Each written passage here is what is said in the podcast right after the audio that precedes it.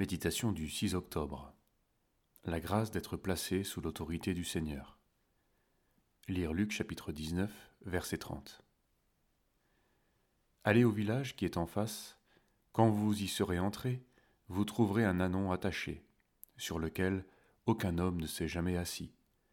Détachez-le et amenez-le. Ce récit de l'entrée de Jésus dans Jérusalem précise bien que le Seigneur envoie ses disciples chercher un anon sur lequel aucun homme ne s'est jamais assis. Animal non domestiqué donc, ceux qui ont eu l'occasion de se frotter à ce type de bourrin savent de quoi il en retourne. C'est ingérable.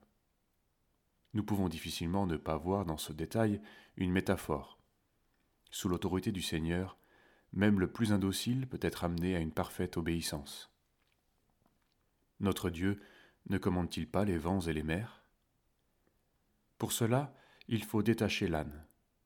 Non pas le laisser faire ce qu'il veut, mais le placer, c'est-à-dire soi ou le prochain, sous l'autorité du Seigneur. Il a la puissance d'apprivoiser, de transformer, d'utiliser dans son œuvre. Dieu a choisi les choses viles du monde, celles qu'on méprise, celles qui ne sont pas, pour réduire à rien celles qui sont afin que nulle chair ne se glorifie devant Dieu. 1 Corinthiens 1, versets 27 à 29. Nous pensons souvent que pour servir Dieu, il faut des gens bien assouplis, domestiqués, amenés à une parfaite obéissance. Mais finalement, les gens ne sont jamais suffisamment débourrés, entre guillemets, pour que nous les détachions et que nous les amenions au service du Seigneur.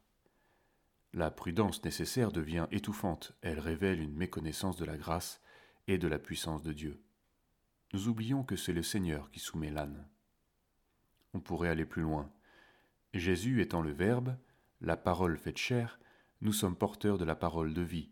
Philippiens 2, versets 14 à 16. Comment la portons-nous? Très souvent, c'est nous qui amenons la parole là où nous voulons qu'elle aille, sans réelle soumission. Nous ne nous plaçons pas en dessous d'elle pour être dirigés par elle. Voilà sans doute le gros danger de l'exégèse et de la théologie il y a alors une inversion, qui peut devenir une imposture, et qui conduit à déshonorer le Seigneur au lieu de le servir. On se plaindra alors de ne pas être utilisé, mais comment le pourrait-on? L'œuvre du Seigneur a quelque chose de magnifique, en ce sens que même le plus têtu trouve sa place s'il accepte de se soumettre. Ne cherchons donc pas à nous former nous-mêmes, mais laissons les autres le faire.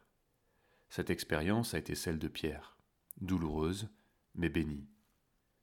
En vérité, en vérité, je te le dis, quand tu étais plus jeune, tu attachais toi-même ton vêtement, et tu allais où tu voulais. Mais quand tu seras vieux, tu étendras tes mains, et un autre te l'attachera, et te mènera où tu ne voudras pas. Jean 21, verset 18.